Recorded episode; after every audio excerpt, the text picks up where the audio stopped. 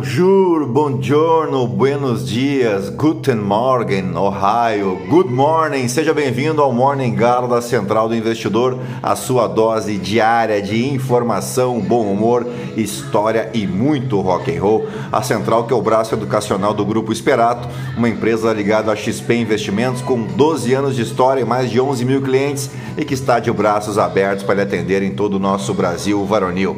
Acesse aí experatoinvestimentos.com.br, venha conhecer o nosso trabalho. Eu sou o Felipe Teixeira e ao som de Janis Joplin nós vamos destacar o que de mais importante deve movimentar o mercado financeiro nesta segunda-feira, 6 de março. Faltam 300 dias para acabar o ano 32 dias para o feriado de Páscoa e dois dias para o Dia Internacional da Mulher. E fique ligado que na quarta-feira, no Dia Internacional da Mulher Feminina, como diria Chiquinha, né? 8 de março, teremos um webinar especial aqui na Central do Investidor com o tema Mulheres que Transformam o Mercado Financeiro, Carreira e Investimentos, onde a gente vai conversar com a Aline Lopes Top One assessora do Brasil pela XP. Então, fique ligado.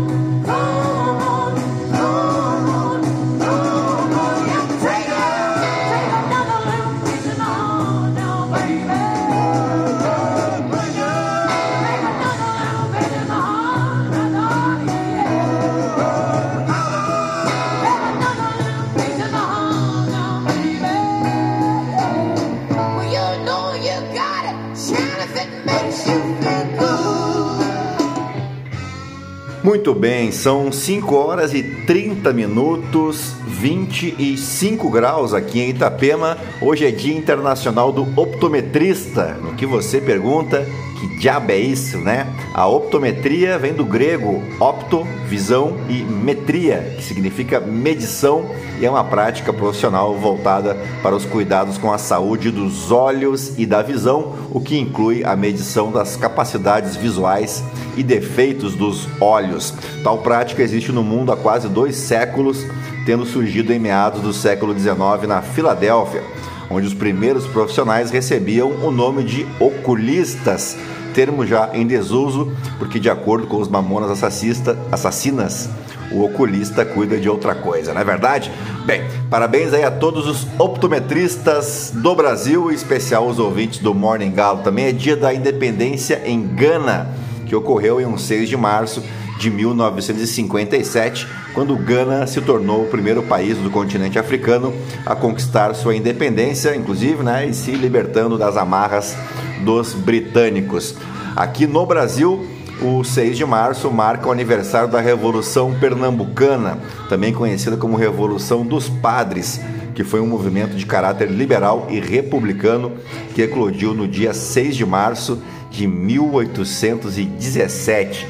Dentre as suas causas, destacam-se a influência das ideias iluministas né, de 1789, Revolução Francesa, propagadas pelas sociedades maçônicas contra o absolutismo monárquico português e os enormes gastos da família real e seu séquito, né, aquela gentalha, aquela chusma recém-chegada ao Brasil. E nesse contexto, a capitania de Pernambuco, então a mais lucrativa da colônia, numa época da economia baseada na cana-de-açúcar, era obrigada a enviar para o Rio de Janeiro, né? Lá a galera estava na praia tranquila da vida, pois Pernambuco precisava mandar grandes somas de dinheiro para custear salários, comidas, roupas e festas da gentalha, o que dificultava o enfrentamento de problemas locais, como a seca ocorrida em 1816, uma das piores da história, e ocasionava ainda o atraso no pagamento dos soldados, gerando grande descontentamento no povo pernambucano. Então, sempre que você ver algum sulista, um carioca, um paulista, essa galera que adora reclamar, né, que o sul e o sudeste tem que trabalhar para sustentar o nordeste, você pode tranquilamente indicar um livrinho de história, né, um bem básico assim, para o cidadão em questão se bem que quem afirma isso é meio que alérgico a livro, né? Enfim, a Revolução Pernambucana foi o único movimento por liberdade do período de dominação portuguesa que ultrapassou a fase conspiratória e atingiu o processo de tomada de poder.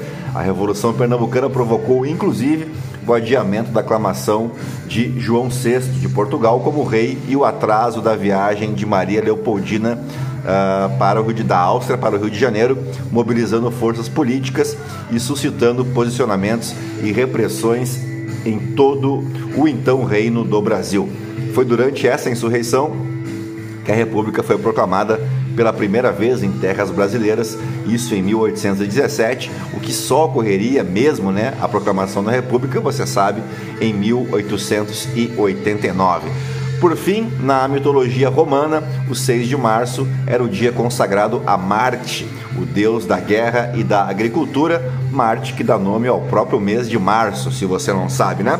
Bom, e agora sim, depois de embevecer vocês com tanto conhecimento, vamos direto ao que interessa. Mas antes, se você gosta do conteúdo aqui da Central, nos ajude indicando, compartilhando com um amigo ou amiga o nosso podcast para ajudar a gente a somar nas outras 12.821 pessoinhas que não se misturam com a gentalha.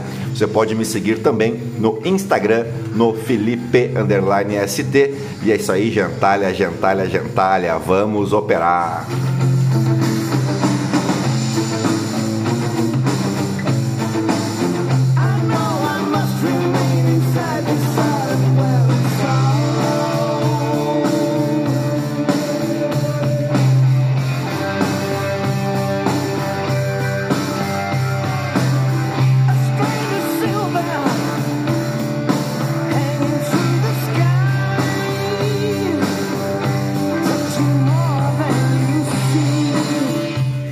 Muito bem, aí é o som de um clássico do Deep Purple. Vamos te contar que a semana começa com os principais índices asiáticos encerrando no terreno positivo, com exceção ao índice Xangai na China, mesma direção apontada pelos futuros de ações da Europa e dos Estados Unidos, impulsionados pela meta de crescimento econômico da China. Os ganhos do continente asiático foram liderados pelo Japão e Coreia do Sul onde os índices de referência subiram acima de 1%, seguindo os ganhos de Wall Street na sexta-feira. As ações americanas encerraram a semana em alta, impulsionadas pela especulação de que o Federal Reserve não aumentará as taxas de juros além dos níveis de pico já precificados. Cuidado com essas previsões aí. As ações superaram as quedas anteriores em Hong Kong, enquanto as ações da China continental permaneceram em baixa, com os investidores digerindo as implicações da meta de crescimento da China em torno de apenas, o apenas bem entre aspas, aí 5% para 2023. Os investidores viram isso como um sinal de que é improvável que os formuladores de políticas uh, monetárias e fiscais em Pequim empreguem qualquer estímulo em larga escala. A previsão deu o tom para as commodities, do minério de ferro ao cobre, que caíram junto com o petróleo, devido às expectativas de que a demanda pode ser mais fraca do que esperado anteriormente. O índice da Bloomberg Commodities caiu 0,9%. Os investidores continuarão observando atentamente os movimentos das ações chinesas em busca de indicações sobre a resiliência do recente impulso de alta observado no país e de maneira mais ampla na Ásia como um todo. O indicador de ações asiáticas subiu 1,5% na semana passada, após uma queda de quase 6% no mês de fevereiro. Um rally no S&P 500 na sexta-feira ajudou a quebrar uma sequência de três semanas de quedas enquanto o índice Nasdaq marcou a sua melhor sessão desde o início de fevereiro.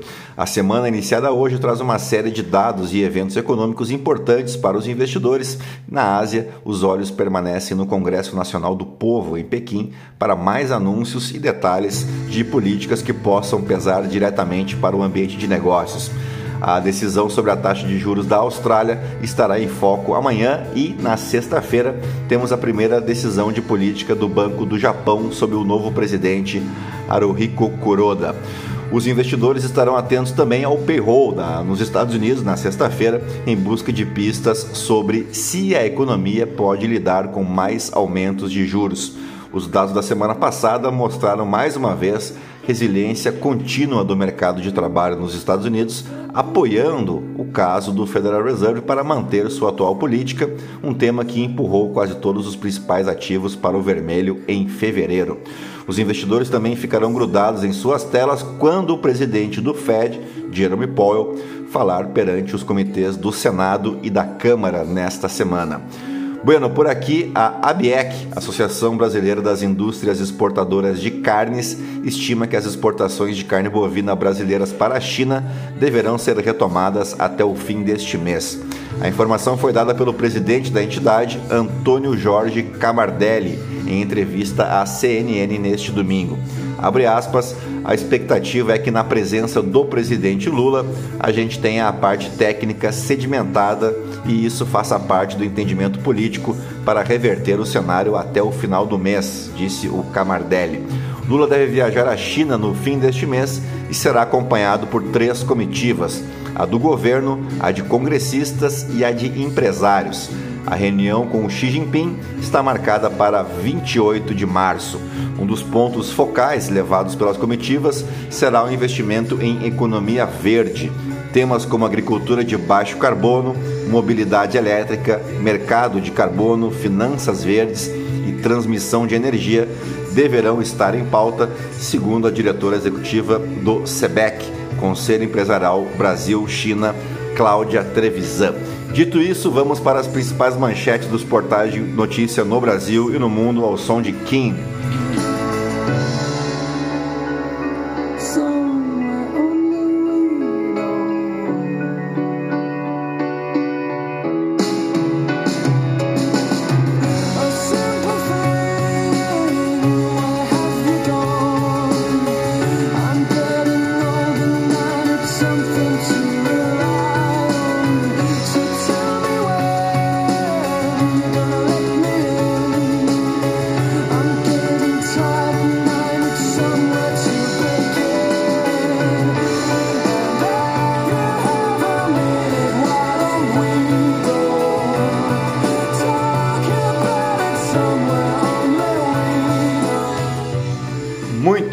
Começamos pelo Estadão. Documento no celular e ligação a Coronel. Saiba como foi a última cartada de Bolsonaro para ficar com os diamantes.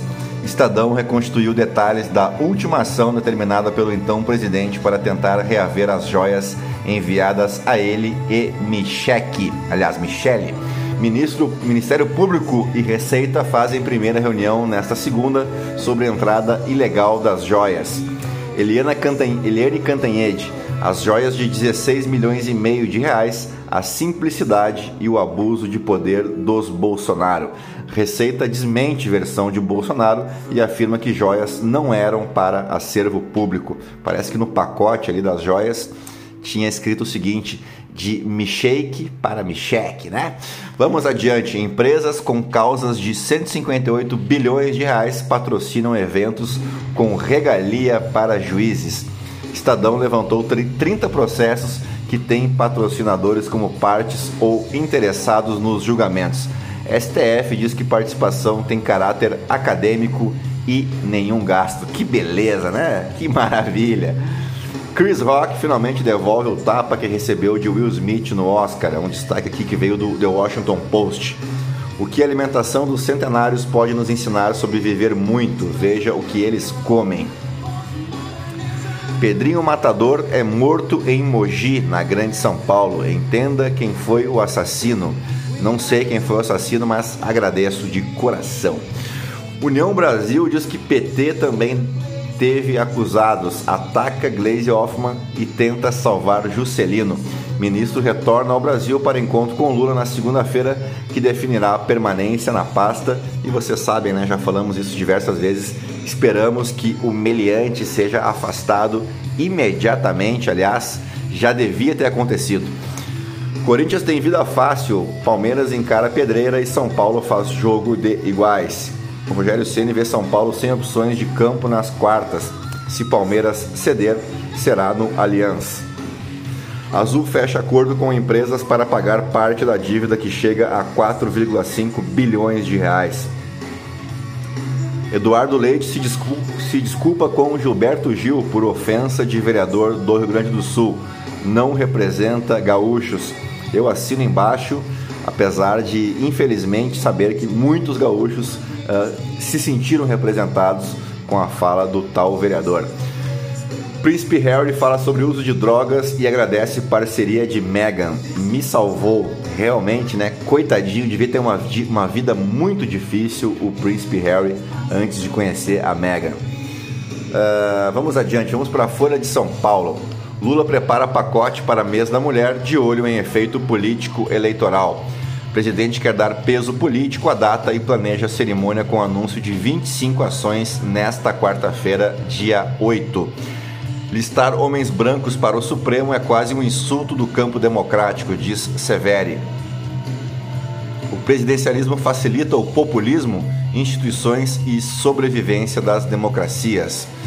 Ciro Nogueira diz que a eleição de São Paulo será embrião de 2026 e quer aliança contra bolos. Rui Castro critica boca imunda de Bolsonaro em discurso. Novo membro da Academia Brasileira de Letras foi aplaudido ao afirmar que política foi atacada na pior guerra de um governo contra artistas. Michele Bolsonaro supera Tarcísio e Zema em capital digital e carisma. Ex-primeira-dama está à frente em dois quesitos para medir potencial político. Líder da Cidade do México desponta como principal nome para suceder a MLO. Tarcísio proíbe a equipe de falar sobre chances de ele concorrer à presidência. Coluna da Mônica Bergamo, que também destaca: diretor Dancini gasta 30 mil reais em cinco viagens a Brasília no período de um mês. Brasileiro preso com carne na mala confessa assassinato e alega legítima defesa. Jovem diz que matou o conterrâneo em Amsterdã para não ser vítima de canibalismo. Bueno, vamos para o valor econômico. Uh, empresas brasileiras novatas na emissão de bônus começam a explorar mercado internacional de dívidas. Companhia Aérea Azul anuncia acordo com arrendadores. Receita confirma caso das joias e comunica Ministério Público Federal e Polícia Federal. Bens deviam ser declarados como presente ao Estado brasileiro, dizem especialistas. Entenda o caso das joias de Michele. China define meta, define meta de crescimento para 2023 em cerca de 5%. Lula vai à China no dia 27 e pode, pode visitar o banco do BRICS. BNDES propõe novo título e subsídios, diz jornal. CEO do Nubank no Brasil, Cristina Junqueira, vende ações do banco. Magalu e Braskem são destaques na semana. Vamos para o Globo. Tribunais de Contas acumulam indicações de parentes de políticos, como os recomendados por ministros de Lula. Levantamento do Globo aponta que um em cada três conselheiros das cortes é familiar de quem exerceu o mandato. Malu Gaspar, caso das joias de Bolsonaro pode atrapalhar a vida de um ministro de Lula. Fernando Gabeira, gasolina não só os 47 centavos. Joaquim Ferreira dos Santos, para que serve tanta drogaria? Antônio Góes, falta apoio a professores novatos. Festa no Maracanã, confronto nas ruas, clássico expõe os dois lados da rivalidade Vasco e Flamengo. Derrota aumenta a pressão no Flamengo, mas time ensaia evolução. O que pode fazer Lula demitir Juscelino e manter Daniela do Vaguinho? Polarização entre Lula e Bolsonaro pauta articulações para 2024. Novo faz concessões e Romeu Zema indica que ficará no partido. Vamos para o Poder 360. Entenda os pedidos para liberação das joias da Arábia Saudita. Conduta exemplar, diz Sindifisco sobre auditor que reteve joias. A alfândega deveria ter entregado ao acervo, diz Bolsonaro. Caso das joias vira memes nas redes, veja imagens. Lula prepara novo decreto de nova lei Rouanet. Senado elege presidentes de comissões na quarta-feira. Conheça favoritos. Uh, envio de carne para a China deve voltar até fim do mês, diz Abiek.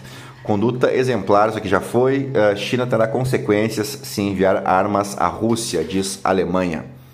Vamos para o portal Metrópolis. Crise nos planos de saúde irá se estender por 2023 e preços vão subir. Após remuneração dos combustíveis, governo antevê novos embates entre ala política e econômica. Na primeira entrevista após a cadeia, Sérgio Cabral confessa e chora. Pobrezinho, né? Uh, jovem atacada por tubarão passa por cirurgia e segue em estado grave. Adolescente sofre ataque de tubarão em praias do Recife. Com golaço de Puma, Vasco derrota Flamengo e entra no G4 do Carioca. Não, não foi destaque aqui de nenhum veículo, mas eu, eu coloco para vocês a vitória do Grêmio pelo Campeonato Gaúcho no Clássico Granal, né? 2 a 1 com o segundo gol marcado aos 49 minutos do segundo tempo. Pensa se não foi emocionante o Grenal.